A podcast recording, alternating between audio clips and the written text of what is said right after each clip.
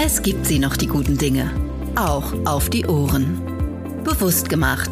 Der Podcast rund um verantwortungsvollen Konsum und nachhaltige Lebensweise. Ein Produkt der Manufaktum-Gruppe.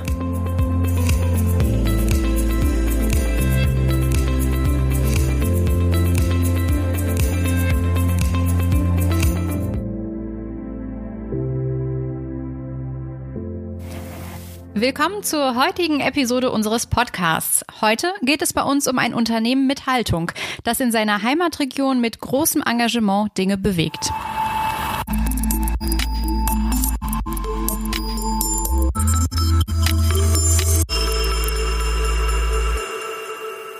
Das Wendland im östlichen Niedersachsen ist dem ein oder anderen vielleicht bekannt als Ort der Protestbewegung gegen die Atomkraft in den 70er Jahren. Aber auch heute passiert in dieser Region so einiges für den Umweltschutz. Biolandwirtschaft, Windkraft und nachhaltiger Tourismus. Und genau in dieser Region befindet sich der Firmensitz von Werkhaus. Eva und Holger Danneberg, die Gründer von Werkhaus, sind heute meine Gäste und wir werden vor allem über das regionale und soziale Engagement der beiden sprechen. Aber zuerst einmal hören wir rein, was Werkhaus eigentlich so macht. Ein genauso geniales wie innovatives Konstruktionsprinzip, maßgefertigte Holzfaserplatten sowie eine passende Anzahl an Gummiringen. Mehr braucht es nicht und aus den wenigen Zutaten werden binnen Minuten die werkhaustypischen, farbenfrohen Leichtbaumöbel, Büroutensilien und Wohnaccessoires mit Kultcharakter. Bereits seit 1992 zeigen Eva und Holger Danneberg, die Gründer von Werkhaus, immer wieder, dass sich faires Handeln und unternehmerischer Erfolg nicht ausschließen muss und am Ende sogar zu Designprodukten führt, die sich auch Menschen mit kleinerem Geldbeutel leisten können. Für die Produktion setzt das Unternehmen konsequent auf ökologische Verantwortung. Sämtliche Rohstoffe stammen aus nachhaltigen, zertifizierten Quellen und weitgehend aus Deutschland, sind gift- und schadstofffrei und können selbstverständlich recycelt werden. Dabei versucht Werkhaus stetig, den Ressourceneinsatz so gering wie möglich zu halten. Entlang der gesamten Wertschöpfungskette arbeitet das Unternehmen CO2-sparend und energieeffizient. Eine eigene Photovoltaikanlage mit über 800 Solarmodulen minimiert den externen Energieverbrauch. Was trotzdem noch fehlt, kommt per Ökostrom ebenfalls aus regenerativen Quellen. Die Produktion läuft zu 100 Prozent vor Ort. Das Unternehmen ist seiner Region tief verbunden. Mit dem Schaffen von Arbeits- und Ausbildungsplätzen leistet es einen großen Beitrag dabei, auch jungen Menschen und Familien eine aussichtsreiche Perspektive auf dem Land zu geben. Und nicht nur das. Zusammen mit Universitäten und Initiativen entwickelt Werkhaus auch heute noch gerne neue Ideen für eine lebenswerte Zukunft. Aus den Ökopionieren von einst sind eben schon längst echte Nachhaltigkeitsveteranen geworden. Ja, ich freue mich sehr, dass wir heute über eure Ideen und vor allem auch über eure Unterstützung für und in der Region Wendland sprechen können. Hallo Eva, hallo Holger. Hallo Theresa. Ja, hallo Moin. Theresa. Ja, das Wendland und die Atomkraftdemos, ich habe es gerade ähm, am Anfang schon gesagt, waren das eigentlich auch eure ersten Berührungspunkte mit dem Thema Umweltschutz? Also wurde bei euch in der Zeit der Grundstein für eure persönliche Haltung zu dem Thema gelegt? Bei mir auf jeden Fall. Ich komme hier aus dem Nachbarlandkreis von Lüchow-Dannenberg und wir hatten hier auch eine Bürgerinitiative gegründet. Damals lag noch Brockdorf an, also das war noch nicht mal entstanden und da sind wir schon busweise dorthin gefahren, um zu demonstrieren. Und später ging es dann natürlich auch um Gorleben, um das Anti-Atom-Dorf, was dann letztendlich ja leider geräumt wurde. Und zu guter Letzt dann die ganzen Castor-Transporte, wo wir dann auch immer mitgemacht haben. Teilweise sogar mit mehreren Generationen, weil Holgers Familie da auch mitgemischt hat zum Beispiel und wir mit Kindern und Enkeln zumindest auf den Familiendemos auch dann immer mitgemacht haben. Insgesamt waren wir mit vier Generationen. Also meine Eltern, wir, unsere Kinder und unsere Enkelkinder noch ganz am Schluss sozusagen. Die haben den letzten Castor Castor gerade noch so mit erlebt. Und ähm, ja, das ist, klingt jetzt ein bisschen so überheblich, aber ich war vorher schon so. Also meine Eltern haben 73 auf Bio umgestellt. Und wir sind äh, 74 hier ins Wendland gekommen und haben 78 diesen ersten Gorleben-Track mitgemacht. Da sind wir übrigens nebeneinander hergelaufen. Also wir haben uns dann so kurz danach das erste Mal gesehen. Also wir kennen uns jetzt schon, ich glaube, seit 76 oder so, aber sind noch nicht ganz so lange verheiratet, aber wir haben, glaube ich, schon 44 Jahre zusammen. Und ähm, diese Geschichte mit Gorleben war auf jeden Fall das Entscheidende entscheidende Teil, weil wir haben gedacht, wenn wir immer nur gegen Sachen sind, dann müssen wir jetzt auch mal äh, überlegen, für was wir überhaupt sind. Und so haben wir dann halt irgendwie angefangen, das ein bisschen anders zu machen. Eigentlich wollte ich Biobauer werden, ne? Aber mhm. ähm, ich komme aus einer Friseurdynastie und wir hatten keinen Hof. Und dann habe ich gedacht, ja gut, dann machst du erstmal so ein paar Sachen, verkaufst du was und dann kaufst du dann den Hof und so. Und äh, das habe ich aber bis heute nicht geschafft. Also den Hof habe ich noch nicht und dann bin ich irgendwie davon abgekommen. Dann gab es ja auch die ganzen Bioläden, genau. Also die ersten Bioläden, da haben wir immer mit großen Augen alles Bio, unglaublich. Ja. Also, du hättest dir eine Bauerntochter angeln sollen ja. mit Hof. Ich bin leider nur eine Bauernenkelin. Da haben natürlich bei den kinderreichen Familien damals ganz andere den Hof abgesahnt. Aber dann hätte er ja mhm. Seinen Bauernhof bekommen. Ne? Ja, habe ich nicht gefragt. Ja. Mhm. Aber gut, dass ihr trotzdem zusammengefunden habt und äh, dass ihr euch auch zusammengetan habt in eurem unternehmerischen Tun. Ihr seid ja dann auch in der Region geblieben, also ihr habt euch da quasi fest verankert. Stand für euch nie zur Debatte, woanders hinzugehen? Nicht wirklich. Also wir waren mal äh, geneigt, ein paar Kilometer weiter östlich, haben wir uns Grundstücke angeschaut in den neuen Bundesländern.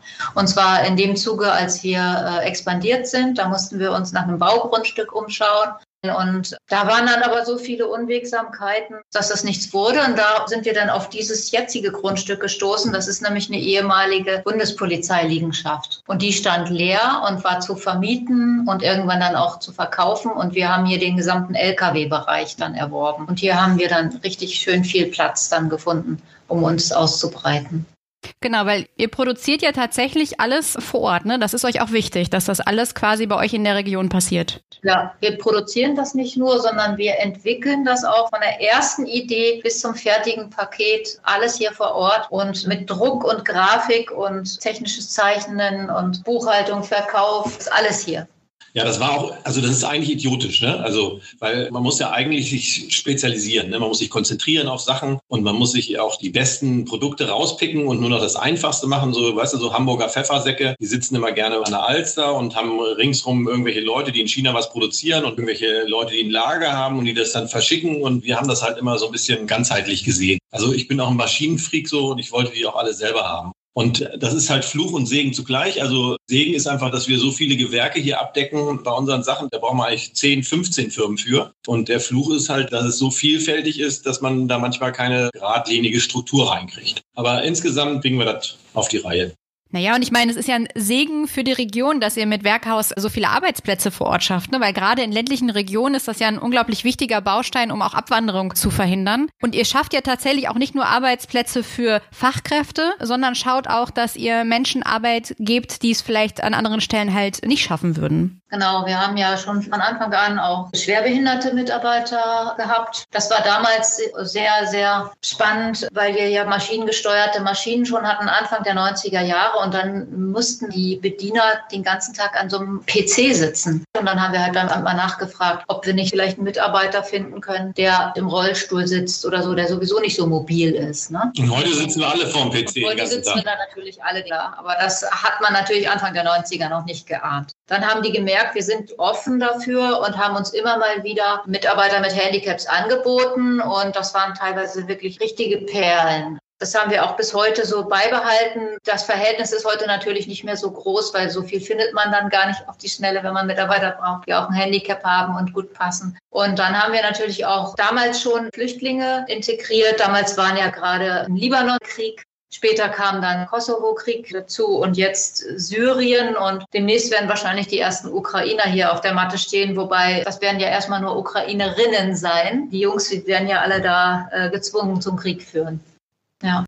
ja, aber wir haben dann auch die Kinder der Libanesen ausgebildet. Wir haben welche, die jetzt nach 25 Jahren in Rente gegangen sind. Die haben alle Häuser hier. Die haben wir auch mit so einem kleinen Trick nur äh, einstellen können. Und zwar musste man dann nachweisen, dass man für den Arbeitsplatz keinen Deutschen findet. Ne? Und dann haben wir von unserer Maschine, die wir hatten, haben wir eine Nummer reingeschrieben, haben gesagt, für die Maschine mit der Nummer so und so suchen wir einen. Die kannte keiner. Dann haben wir keinen Deutschen gefunden und dann haben wir Libanesen eingestellt. Und wir haben immer noch eine ganze Schar Libanesen und eine bunte Mischung. Ich glaube, wir sind so 13 Nationen. Das hier auf dem Plattenland, ne? Genau. das ist schon besonders. Ja, definitiv. Es gab ja mal dieses Gesetz oder den Gesetzentwurf sozusagen, dass man bei einer Bewerbung seinen Namen nicht mehr reinschreiben muss, sein Alter nicht mehr und so weiter. Das wäre bei uns nach hinten losgegangen. Also je älter, je ausländischer der Name, desto besser die Chance bei uns, weil wir immer gedacht haben, die anderen schaffen es alleine und die müssen wir ein bisschen supporten. Naja, und ich glaube, so Diversität und Vielfalt bringt ja auch irgendwie immer mal wieder neue Inspiration. Ne? Also gerade wenn ihr ja so umtriebig seid und auch viele neue Dinge entwickelt, ist das ja auch wirklich wertvoll.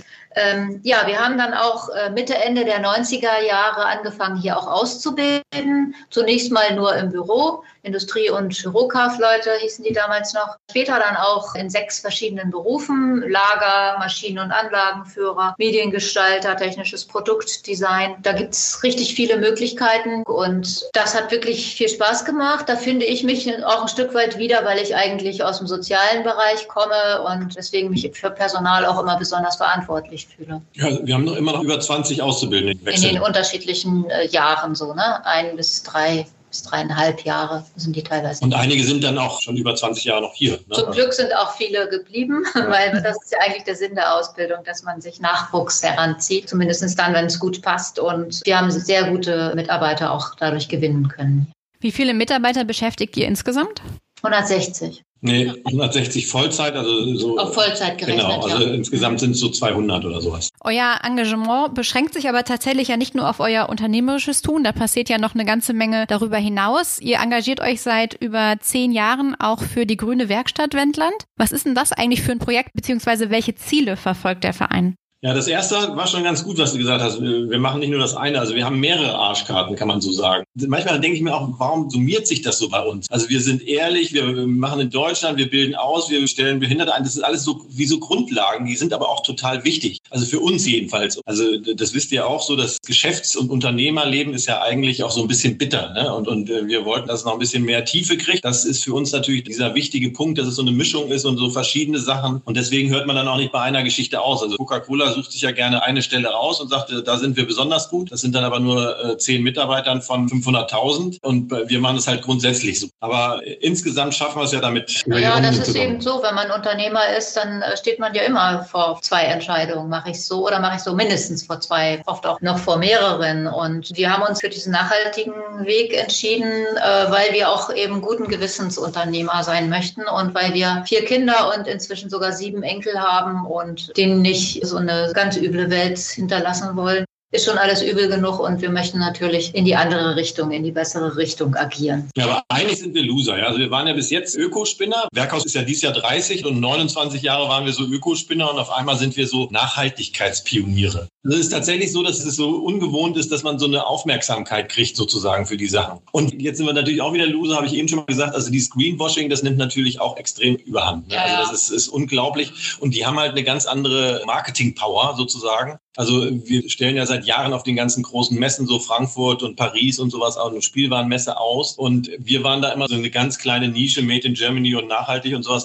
Und inzwischen sind dieselben Aussteller da, dieselben Produkte, aber alles ist green. Ja, wow und so. Und also, ja, ist schon, ist schon spannend. Manche brauchen halt ein bisschen länger, um das zu erkennen, dass das äh, ein guter Weg sein kann. Ich würde vielleicht noch mal einmal kurz zurück auf meine Frage kommen äh, zur grünen Werkstatt. Vielleicht sagt ihr noch ein bisschen was dazu. Die Grüne Werkstatt ist ja ein gemeinnütziger Verein im Wendland, der ungefähr seit zehn Jahren existiert. Und da wurden wir gefragt, ob wir da nicht auch mitmachen möchten, zumal wir ja im Wendland auch Standorte haben. Und da geht es halt darum, dieser Landflucht entgegenzuwirken und äh, junge Leute ins Land zu locken, die dort auch wirklich eine gute Zukunft dann bekommen. Und am Anfang haben wir da auch äh, mehrere Designcamps organisiert und äh, mit verschiedenen Hochschulen zusammengearbeitet und inzwischen war das aber so erfolgreich, dass wir jetzt quasi eigentlich gar keinen Wohnraum mehr haben da.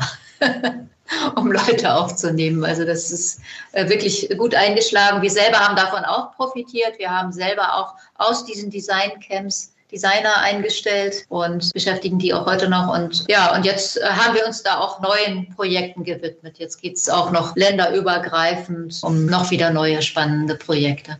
Okay, jetzt habe ich kurz gedacht, jetzt hat sich das äh, Projekt ja quasi dann erledigt, ne? wenn die Ideallösung erreicht wurde und es ist kein Wohnraum mehr zur Verfügung, die Leute sind alle da, die ihr braucht, dann ähm, könnt ihr da einen Haken dran machen. Aber ich höre schon raus, da gibt's dann immer wieder neue Themen. Ja, genau. Also der Ursprung war mal Stärkung der Kreativwirtschaft. Das war eigentlich mal so der Ursprung, weil die Leute, das ist ja auch wieder so eine äh, witzige Mischung, die haben auch alle in der AKW-Bewegung mitgemacht und haben alle da als Künstler gelebt und die wollten halt auch nochmal was machen. Und wir waren am Anfang auch so ein bisschen skeptisch, komisch, weil das Wendland ist auch eine sehr wilde und kreative äh, Gegend sozusagen. Aber das Projekt hat sich halt jetzt wirklich über zehn Jahre gehalten. Wir sind auch immer noch dieselbe Mannschaft und haben alle noch Spaß dabei, da so ein paar Sachen zusammen zu bewegen. Ja, aber das klingt auf jeden Fall danach, als wenn generell soziales Engagement bei euch in der Region super groß geschrieben wird und ihr auch gar keine Probleme habt, Mitstreiter zu finden, oder? Wir sind da eigentlich fast die ganze Zeit die gleichen Mitstreiter. Jetzt haben wir ein paar neue Mitstreiter noch gefunden, die eben auch durch diese Aktivitäten da ins Wendland gekommen sind. Also so ganz einfach war das nicht, auch neue Mitstreiter zu finden. Ja, aber und so, so ein bisschen ist es auch so, dass einige dann schon ein bisschen älter sind und bald dann das auch gar nicht mehr alles so schaffen. Und deswegen ist es auch wichtig, dass wir dann Nachwuchs bekommen. Und jetzt gibt es auch so ein ganz modernes äh, Format, also relativ modern, sag ich mal, und zwar immer so eine After-Work-Veranstaltung. Und das lockt auch richtig viele junge Leute an. Die ist auch wieder sehr erfolgreich. Jetzt gucke ich schon die ganze Zeit auf das Bild äh, bei euch im Hintergrund. Ein weiteres unternehmerisches Projekt von euch, das ihr kürzlich gestartet habt. Damit unterstützt ihr ja die Region auch und das tatsächlich in dem Bereich des nachhaltigen Tourismus. Ähm, was hat es damit auf sich? Also das ist auch so ein bisschen durch die Grüne Werkstatt entstanden. Wir haben ja da ganz viele Universitäten da gehabt, wir haben ganz viele Projekte gemacht. Wir sind auch beide schon früher immer Camper gewesen, Radfahrer gewesen und wir haben auch schon erlebt, was da draußen so geboten wird sozusagen. Am Wegesrand mit so Ferienwohnungen äh, ja, die, zum Teil auch mal so ein bisschen bad taste sind. Und wir haben dann immer gedacht, wir müssen das so machen, wie wir das gerne haben wollen. Das war so ein bisschen die spinnerte Idee. Und das Motto war, wenn wir das bei unserer Radtour gefunden hätten, was wir da jetzt geplant haben sozusagen, dann wären wir nicht mehr nach Hause gefahren. Das war eigentlich so ein bisschen der Ansatz dabei. Und dann haben wir da relativ blauäugig mit angefangen und werden da aber auch fast dran verzweifelt, weil wir das ja alles noch nie gemacht haben. Wir haben ja noch nie ein Bistro geleitet, wir haben noch nie Booking-Plattformen gehabt, wir haben keinen Room-Service gemacht und diese Stringenz, die man da braucht, weil es ja so viele Leute betrifft, das alles so weiterzugeben. Also das hat uns schon ganz schön äh, zu schaffen gemacht.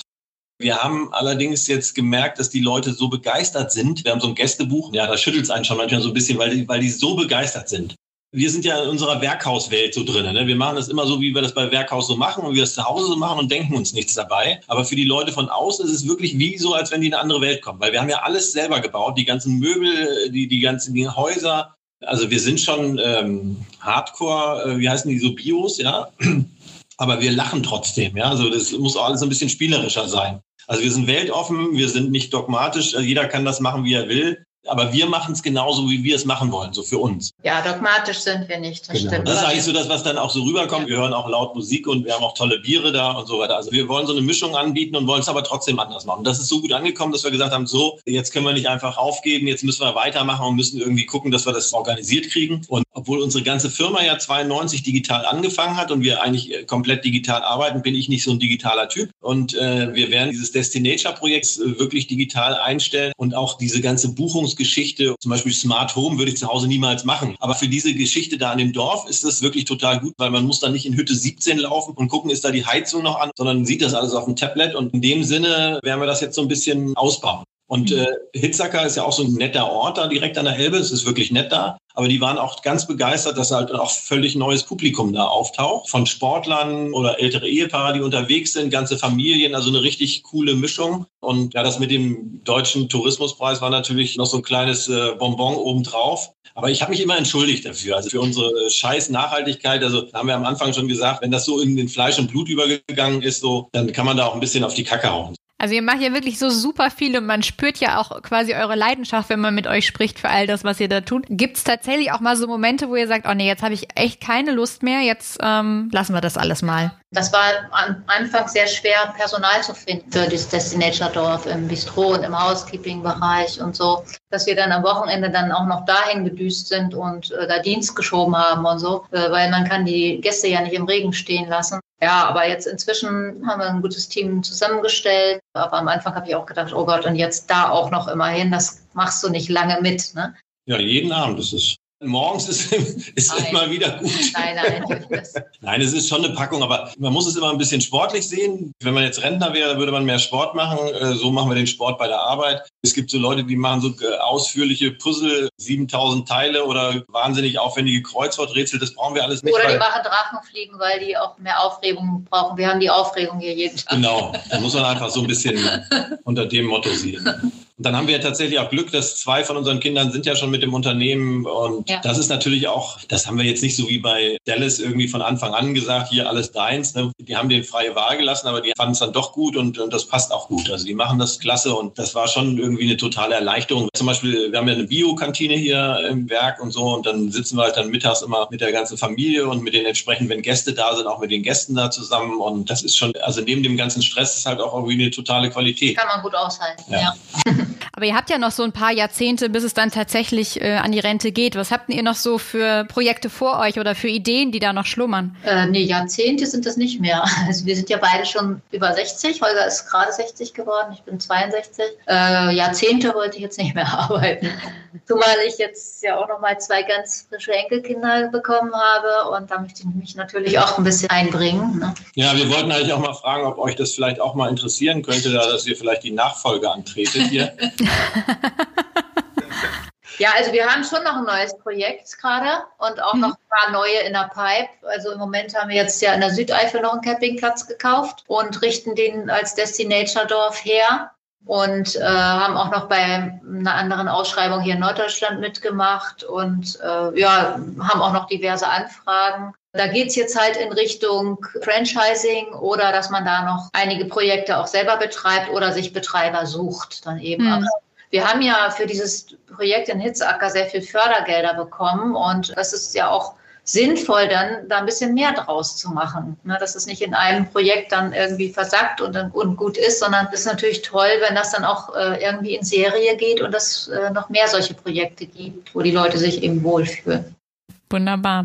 Ich wollte noch mal eine Eisdiele machen. Weißt du, wo man morgens abstimmt, wer ist für Erdbeer, dann werden drei Sorten gemacht, die werden dann gemacht, verkauft, abends wird das Geld auf den Tisch gepackt und dann wird es gedreiteilt oder gevierteilt, je nachdem, wie viele Leute dabei sind. So komme ich auch durch schwere Situationen. Dann stellt man sich mal ganz kurz die Eisdiele vor, die ist dann genau einen Tag, ist die wahrscheinlich super und dann wird es langweilig und deswegen ist das immer so ein ganz guter Aufheller wieder so. Dann, an, wie viele Eissorten einem dann noch einfallen. Ja, genau. Das stimmt, da werden die Leute ja heute auch sehr kreativ. Ja. Mhm. Ja, super. Ich äh, bedanke mich an dieser Stelle ganz herzlich äh, für das Gespräch mit euch. Es war wirklich toll und bewundernswert, vor allen Dingen zu hören, was ihr so alles macht. Und ich wünsche euch weiterhin ganz viel Freude dabei. Macht's gut. Ja. Sehr gerne. Ciao.